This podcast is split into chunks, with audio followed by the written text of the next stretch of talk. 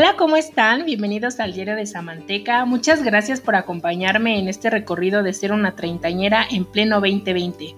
Hablemos de amor propio, de body positive, de autocuidado y por supuesto de feminismo. Comenzamos.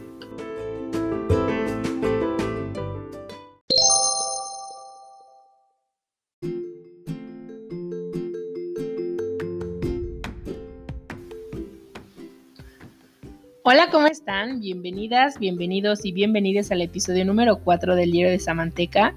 Muchas gracias por acompañarme. El episodio de hoy se llama 100 gramos de pechuga de pollo. Pero antes de pasar al tema principal, eh, quiero hacer algunas aclaraciones que surgieron en relación con el episodio pasado. Y primero es que las personas que me decían que la discriminación y el bullying no es exclusivo de cuerpos gordos tienen toda la razón. La realidad es que vivimos en una sociedad que discrimina y juzga y, y presiona y todo a los cuerpos que no se parecen a lo que creen que debe ser bello e incluso a los que, uno podría decir es que este cuerpo que también, seguramente alguien con un cuerpo normativo y muy apegado a los estándares también tendría cosas que decir aquí. Pero yo espero que pasando la cuarentena podamos también eh, contar con algunos invitados, otras personas que nos cuenten como su perspectiva y cómo lo viven pues desde otro ángulo, porque yo por más que quiera no puedo contarles la discriminación que, que sufre alguien flaco. Y eso que mi papá es bastante, bastante delgado, pero no, pues no, nunca le he preguntado acerca de la discriminación o los problemas que él ha tenido. Qué grosera, pero bueno. Em, también quería contarles que es importante, sin embargo, que no perdamos de vista el hecho de que la gordofobia es una especie de, de discriminación sistémica, es decir, que se va repitiendo en la sociedad y que además es muy constante y que abarca muchísimos ámbitos de nuestra vida. Eh, algunos ejemplos muy claros son eh, cuestión de moda tallas. Sí, el hecho de que cada vez las marcas estén introduciendo más tallas o un mayor tallaje en sus, pues, en sus catálogos. Sin embargo, siempre hay esta segregación y esta separación de, pues, de tallas. El hecho de que tengan sus tallas regulares, pero además, o sea, como en una sección aparte es plus size, aparte es curvy, tallas grandes, tallas extra, ¿no? Y, y sí las están presentando, pero siempre como, como con esta segregación. Em, también el hecho de que a los delgados pues no se les adjudica nunca estos adjetivos negativos. Ah, adjudica adjetivos, ¿eh? No sé. Bueno, el chiste es que no están relacionados con estos adjetivos negativos como descuido, flojera, eh, indisciplinado, eh, dejado, todos esos hados que son negativos normalmente no se ven asociados a un cuerpo, pues a un cuerpo delgado. Eh, también creo que el, el, tema de que las personas con cuerpos delgados nunca sufren como esta pues esta calificación o esta idea de que son un problema que se tiene que erradicar a fuerzas y ya, o sea, esa parte también se ve muy clara. Eh, prendemos la televisión y nos están vendiendo que el aparato para hacer abdominales y que no sé qué, y que las pastillas y que el jugo y que no cocine con grasa y que obviamente yo entiendo que muchas de estas cosas están encaminados a una vida más saludable, que ellos consideran más saludable, pero pero finalmente es eso, es erradicar, es que te venden una faja, es que señora, pongas este brasier y mate los gorditos y no sé qué. Y entonces, pues este tipo de, de, bombardeo de información acerca de que tu cuerpo está mal normalmente son cosas que no sufren las personas con cuerpos delgados. Pero les digo, igual más adelante que platiquemos con alguien y que entonces me abra un poco la vista ante estas situaciones, pues estaría perfecto. El otro punto es que no, yo nunca sugeriría que ustedes no cuidaran su cuerpo porque pues de eso no se trata, ni el body positive, ni el crear conciencia acerca de la gordofobia, no se trata de que descuiden su cuerpo y que a todos les valga cacahuate y que ya no hagan nada, nunca no, para nada Eh, una de mis amigas me escribía el día de hoy y, me mandaba un mensaje y me decía, es que todavía como que sigo procesando lo que dices en el episodio pasado y estábamos hablando. Y yo le decía, bueno, pero es que no es que no lo cuides, o sea, no es que esté mal. Eh, finalmente el, el, chiste es que tú aprendas a amar a tu cuerpo. Y ella decía como, sí, sí es cierto, o sea, el chiste es cuida tu cuerpo desde el amor y no desde el odio. Y es que es justamente eso, en el momento en el que tú amas tu cuerpo, pues lo cuidas, porque uno cuida lo que ama. Y entonces no, la idea no, si, si en algún momento se entiende que la idea es como todos descuiden su cuerpo y todo, pues no, no va por ahí. Al contrario, es eh, aprende a escuchar, a amarte, a quererte, a entender que las cosas que a lo mejor todo el tiempo tú has creído que están mal, pues no están tan mal y, y a partir de eso entonces quizás tú empieces a tomar otro tipo de cuidados con tu cuerpo.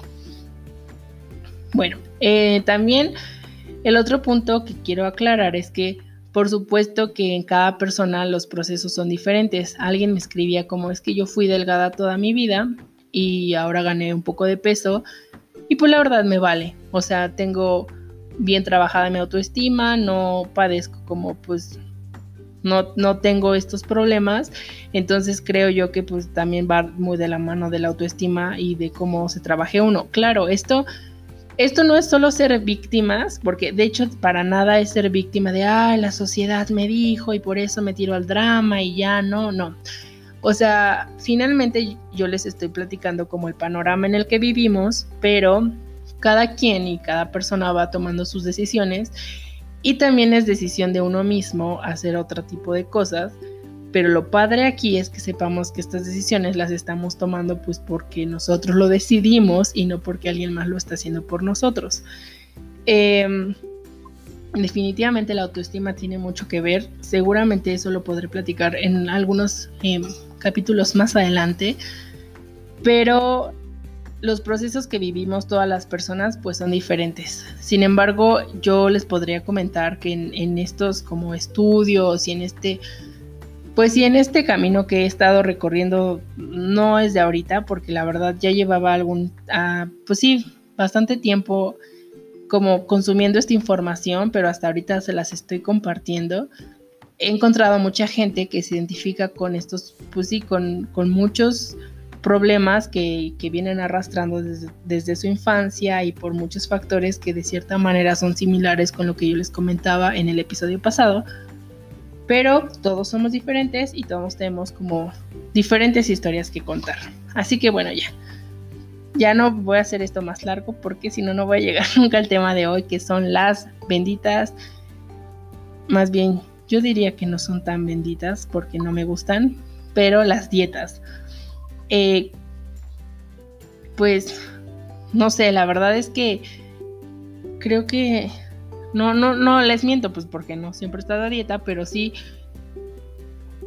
es desde pequeña ubico que yo he estado a dieta. Digo, no toda mi vida, pero sí en momentos, en diferentes momentos, he estado a dieta. Me acuerdo que en algún momento mi mamá hizo alguna dieta y yo como que la empecé a seguir con ella. Después yo fui como poquito más grande, ya fui con ella a hacer esta, pues hacer como la dieta de manera más formal. Luego me acuerdo que hice, pues probé estas dietas que, que la dieta de la sopa de verduras, que la dieta de la sopa de no sé qué, que la dieta del helado de vainilla, que la dieta militar, que la dieta, o sea, de verdad que sí he llevado ahí algunos recorridos de dietas. E incluso me acuerdo que alguna vez me llevaron con una señora que que tenía, que ponía balines, de esos como que se ven bien raros en las personas, pero que traen como balincitos y parches. No, creo que a mí no me puso balines, la verdad es que no puedo recordar eso. Le voy a preguntar a mi mamá después, pero el chiste es que yo hacía esas dietas y iba con las señoras y, y bueno. En, en sí, muchos casos, pues como que no tenemos muy claro con qué tipo de personas vamos, porque en algún momento yo creo que estaba más joven y llegué a tomar incluso medicamento para perder peso. Pero bueno, afortunadamente esos tiempos cambiaron. Y de mis últimas dietas, me acuerdo que fue porque, señoras y señores, llegué al Herbalife. Y entonces me acuerdo que cuando empecé a tomar eh, los productos de Herbalife, sí, pues es como una especie de culto, como, pues no sé, están bien locos porque te pues primero te venden todo, ¿no? Prácticamente es como ya no vas a comer nada, solamente te vas a tomar estas cosas que nosotros te damos. Pero la verdad es que sí, ellos te hacen ahí una especie de coco wash muy grande porque te empiezan a, a pues como que te enseñan a que toda la comida es mala. Llega un punto donde de verdad que tu mayor enemigo es el jugo de naranja y todo lo que se ha capeado, las tortillas, el pan, o sea, no, sí está muy, muy extraño como el método Herbalife. Y pues, no sé, la verdad es que obviamente me en algún bajé de peso, me acuerdo que cuando empecé a tomar estos productos milagrosos, sí, sí perdí bastante peso, pero pues después lo dejé porque me aburrí, porque pues, pues ya que aflojera vivir con Herbalife toda la vida y recuperé todo el peso y entonces creo que lo más terrible de las dietas es lo que nosotros conocemos en el mundo de las dietas, porque además domino el lenguaje de las dietas como rebote, que es cuando recuperas el peso perdido y en la mayoría de las veces eh, recuperas un poco más de lo que perdiste. Y entonces, pues, pobrecillo cuerpecillo que tiene que padecer de estas eh, subidas y bajadas de peso, porque además retomas cuando tú dejas una dieta, retomas como los hábitos pues del pasado y pues sí, ganas el peso porque además tu cuerpo durante mucho tiempo se limitó y es como, eh, ahora tengo de todo, ahora todo me lo quedo. Y entonces eso se transforma, eventualmente un rebote normalmente está de la mano con la culpa, el enojo, la frustración y todos estos sentimientos negativos hacia ti mismo. Porque es como, no puede ser que me costó un chorro de trabajo llegar a donde estaba o a donde estuve y ahora lo eché por la borda y ahora veme, ¿no? Es, es una relación bien, bien complicada este tema de las dietas porque genera estos sentimientos como, pues sí, de fracaso, de soy un fracasado perdedor. Pero el secreto, dirían algunas nutricionistas, está en pues la parte de la restricción. Cuando, bueno, antes quiero aclararles, dice que me brinco temas, pero no. Sí regreso, les prometo que regreso a lo que estaba. Solo quería decirles que no estoy satanizando todas las dietas. O sea, no, como que a pesar de que sí he leído bastante como no dietas, antidietas, dietas no, fuck diet y así, este, pues no, no las, no las satanizo, seguramente habrá algunas que son, pues, que están como bastante personalizadas o que las personas les pueden servir. Sin embargo, sí creo que las dietas son muy restrictivas y entonces retomo mi eh, idea anterior, que es eh, que cuando una dieta te, te, te, prohíbe algo, inmediatamente tu cerebro, como, como nuestro cerebro es bien rebelde y no sé, como que funciona bien raro, en el momento en que alguien le dice que no a algo, en ese momento es como, pero sí lo quiero, ¿no? O sea, es como cuando alguien dice, es que cuando tú le prohíbes salir, ella solo va a querer salir. Pues sí, así es, igual. En el momento en que alguien te dice, ya no vas a comer lo que sea, inserte aquí cualquier tipo de comida, o sea, y solamente pan integral, así.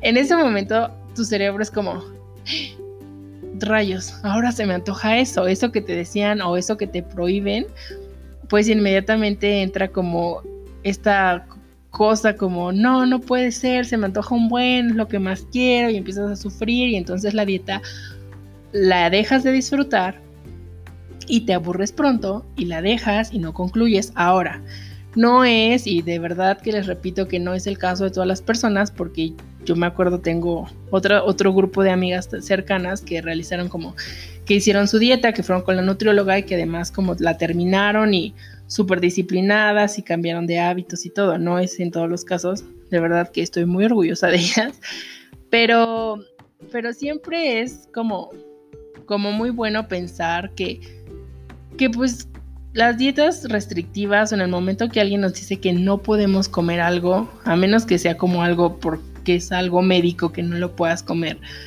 pero el momento en que te prohíben algo, como que ya de entrada, como que no te va a gustar, ¿eh? O sea, como que va a ser un poco complicado que tú pues que tú las termines. Em, ahora, ah, hay algún como otra corriente de las estas que les decía que hay gente que dice como no a las dietas y todo y como una nueva corriente de nutricionistas y de profesionales de la alimentación que están buscando y que practican lo que se llama la nutrición intuitiva. Es decir, que escuches qué es lo que tu cuerpo te está pidiendo. Y obviamente para hacer esto, pues sí necesitas bastante trabajo para saber qué es lo que tu cuerpo necesita. Y vienen como otro tipo de prácticas porque además se trabaja mucho desde tus necesidades, pero también tus necesidades emocionales y afectivas. Entonces, porque muchas veces la gente no está eh, subida de peso, no es gorda solamente porque coma mucho. Bueno, seguramente sí, o sea, pero la relación con la comida no es como, ay, pues solamente come y deja de comer y ya, normalmente tienen como, siempre hay un detrás con esta relación con los alimentos y esto es pues practicar un poco la nutrición intuitiva. Me encantaría platicarles mucho de esto, pero creo que debería serlo un profesional. Sin embargo, les puedo platicar, bueno, más bien les puedo compartir si ustedes así desean y me escriben. En mis redes sociales solamente tengo una ahorita que es arroba el diario de Samanteca, pero ustedes me pueden escribir y yo les puedo compartir algunas cuentas o algunas como lecturas sobre este tema si es que les interesa. Y este, y ya más adelante quizás lo podamos hablar con otra persona que nos explique un poco sobre la nutrición intuitiva. Pero bueno, en resumidas cuentas es escuchar a nuestro cuerpo y qué es lo que nos está pidiendo. Y, y bueno, también son estas personas normalmente las que se dedican a trabajar el tema de la gordofobia, a decir que no hay como un peso ideal, que no tienes que parecerte a alguien para estar bien y, y como que están viendo y están enfocando la salud desde como una forma más holística, por decir algo, mucho más integral. Y bueno, eso a mí me parece fantástico. Quiero comentarles que normalmente asociamos siempre las dietas y la pérdida de peso con la felicidad.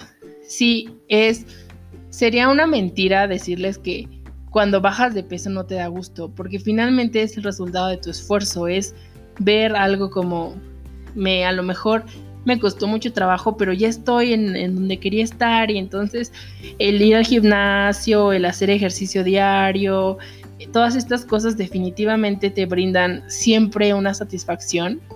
Em, el problema es cuando esta satisfacción se empieza a ver como nublada por la presión que sientes de seguir siempre en el mismo ritmo y y en el mismo lugar. ¿A qué me refiero con esto? En el momento en que tú pierdes peso y haces dietas, normalmente las personas empiezan como, ay, te ves muy bien y así, ¿no? Que ya les comentaba un poco como en el episodio pasado que es como, híjole, creo que no me gustan tanto esos comentarios, pero bueno, al final también es como, se siente padre que reconozcan tu esfuerzo y que alguien te diga como, oye, estás perdiendo peso y yo sé que a ti te costaba trabajo o no sé, ¿no? Digo, sinceramente ahorita no les podría decir cuáles son los comentarios más adecuados, pero, pero sí se siente bonito que también reconozcan o que alguien diga, oye, pues no sé, o sea, qué bueno, ¿no? Si lo estás haciendo por tu bien y lo estás haciendo consciente y estás eh, yendo con un profesional o por X cosa, o sea, me da gusto, y, tú misma te sientes bien, porque es como, híjole, hoy sí eh, me logré eh, levantar a tal hora para ir al gimnasio y entonces cuando empiezas a, pues a ver los resultados siempre son muy satisfactorios. Pero después viene esta parte en la que tú estás como bajo un régimen y de repente pues ya como que o, o, por decisión propia o por algún factor externo como que te sales de ese pues de ese camino y entonces empiezas a sentir la presión y la frustración de no ser lo que las personas creen o, de no seguir en el mismo ritmo que tenías y te vuelves súper dura contigo misma. Quiero contarles de unos casos eh, que he estado leyendo de algunas chicas que desarrollan eh, problemas de alimentación, eh, trastornos alimenticios ya mucho más grandes, que, que el número de trastornos alimenticios en adultos aumentó en los últimos años. Específicamente les voy a hablar de dos chicas. Una se llama Ariel Calderón. Esta chica era una redactora de BuzzFeed en Nueva York. Y entonces ella empezó a perder peso, empezó como a hacer dieta y todo lo iba documentando para BuzzFeed, ¿no? Y entonces era como las 10 cosas, no sé qué. Ustedes ya saben cómo funciona eso. Y entonces iba subiendo como, pues sí, este recorrido y este trayecto de su pérdida de peso. Eh, iba hablando de que se sentía mejor, de que se podía mover mejor, de que iba a correr un maratón. Eventualmente se volvió mm, vocera de Weight Watchers y e iba como al crucero de no sé qué. Y siempre subía sus platillos, además en su Instagram siempre subía como comida súper bonita y colorida y verduras y tips y, y bueno, ella empezó obviamente como que agarró este, pues este camino y ahorita debe tener igual como 30 años, no sé.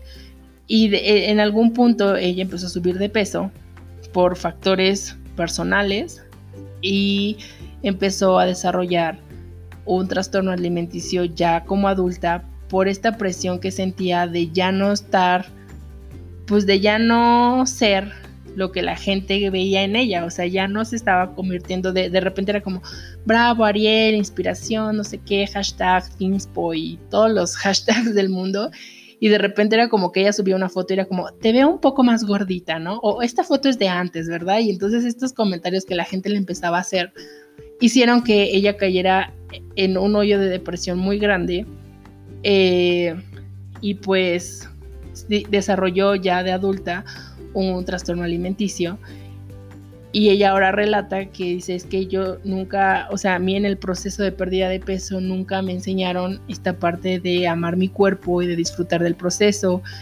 y de hacerlo de una manera mucho más consciente y ahora que ya está como en este proceso de recuperación, dice que que la pasó demasiado mal, que las presiones que sentía por, por bajar de peso, pues eran demasiado grandes, porque además también eso ya lo estaba monetizando y entonces en el momento en el que ya no bajaba, pues porque además todos sabemos que nuestros cuerpos funcionan de una manera muy extraña. Hay veces que tú dices, no, ahora sí, puro pan integral y pescado y agua. Y llega el fin de semana y te subes a la báscula y es como, ¿qué? No bajé nada o al contrario subí.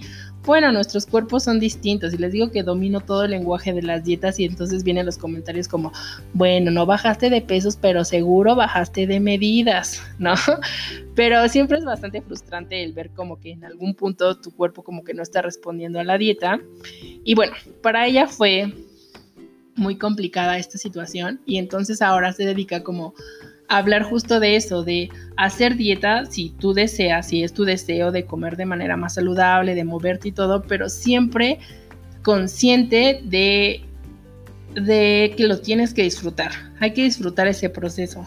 Y antes de que les cuente como un poquito mi experiencia, es este, hay otra chica que se llama Aubrey Johansen y su cuenta es That What She Eats y bueno, ella se había hecho como la cirugía, el bypass, y empezó a ganar peso después.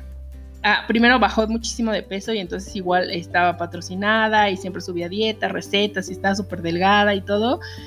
Y en algún punto ella empieza a ganar peso porque pasó algo igual personal en su vida y como que ahí se descontroló la situación y entonces empezó a llegar también en el, como el mismo caso de Ariel, y desarrolla una, un problema de eh, un trastorno alimenticio. Igual, de adulto. Y entonces hablaba como de esta presión social y, la, y ella también reconoce, pues es que yo empecé a dejar de disfrutar eh, pues mi transformación, por decirlo así, también estoy haciendo comillas con las manos, eh, empecé a dejar de disfrutarlo en el momento en el que yo sentía presión por hacerlo, o sea, en el momento que ya era como, no bajé hoy, o, hoy comí una tortilla de más, hoy me comí tal X cosa, y entonces, pues sí, empezó a ganar peso y empezó a sentir, pues sí, como la presión de la gente, porque además estas chicas tenían sus cuentas en Instagram y eran como, pues ahí, este, influencers, y entonces como que en algún punto, sin darse cuenta, cayeron en una especie de trastorno alimenticio porque pues empezaron a dejar de comer. Eh, Ariel contaba que ella como comía, pero con muchísimo miedo, que cuando tenía que ir a alguna reunión de trabajo ya se llevaba todos sus toppers y que ya no, ya no quería salir de su casa, o sea, unas situaciones muy, muy complicadas que, que sí vale la pena como echarles un ojo cuando tú decides ponerte a dieta porque tienes que hacerlo pues desde, desde, desde esa, pues sí, desde eso que hemos estado diciendo que es el amor a tu cuerpo y el amor real, o sea, el amor y el cuidado que le tienes. Y entonces les quería comentar que toda la vida que yo hice dieta siempre lo hacía como para un fin. O sea, me voy a poner a dieta para la boda de fulanita o me voy a poner a dieta para los 15 años o la dieta para la graduación. Y entonces como que tenía un fin, ¿no? Era como, ahora sí, tres meses. Y hasta yo hacía cuentas y yo decía, si me he hecho tantos kilos, no sé qué. Y entonces bajaba y cuando pasaba el evento, pues yo era como, ¡hey, me vale! Y nunca hiciste cambio real y al rato era como, no inventes, Samantha, hace tres meses estabas en un lugar muy diferente y así.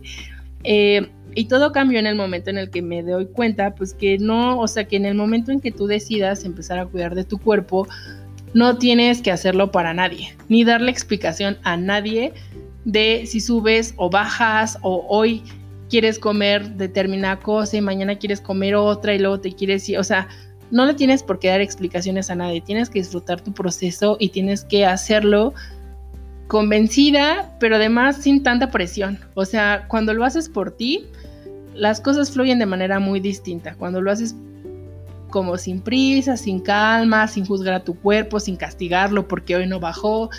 Igual en algún post les eh, subí, un post viejo, subí como una foto donde tenía un pantalón que, me había quedado a finales de año y yo me encantaba y después cuando pasó la Navidad me lo puse y dije, chin, ya no me cierra, no. Y entonces dije, a ver, Samantha, tú ya has leído muchas cosas. Por favor, concéntrate y no pasa nada. O sea, tómate el tiempo que necesites y si a lo mejor el, el pantalón te vuelve a quedar bien en cinco meses o al final de año, va a estar bien, o sea, te va a quedar bien, tú haz tus cosas, haz tu proceso sin, sin prisas, o sea, no tienes como, ah, la boda de... Y, y la verdad es que eso me funciona bastante eh, digo, ahorita al, momento no estoy como, ay, pues, pues, estoy disfrutando la cuarentena también en el aspecto porque amo la comida y me gusta cocinar, pero, pero pues no pasa nada, o sea, lo estoy disfrutando y ya cuando llegue el momento de volver al gimnasio y de volver a comer de manera pues quizás un poco más saludable, lo que sea, pues será este momento y por lo pronto pues también mi cuerpo está feliz y, y ya, era lo que les quería contar de las dietas. Pero bueno, eh, espero que les haya gustado y cualquier cosa, pues ya saben, me escriben. No se les olvide seguirme en Instagram, arroba el de Samanteca, y nos vemos el próximo martes. El episodio del martes va a estar bien padrísimo, entonces no se lo pierdan. Hasta luego.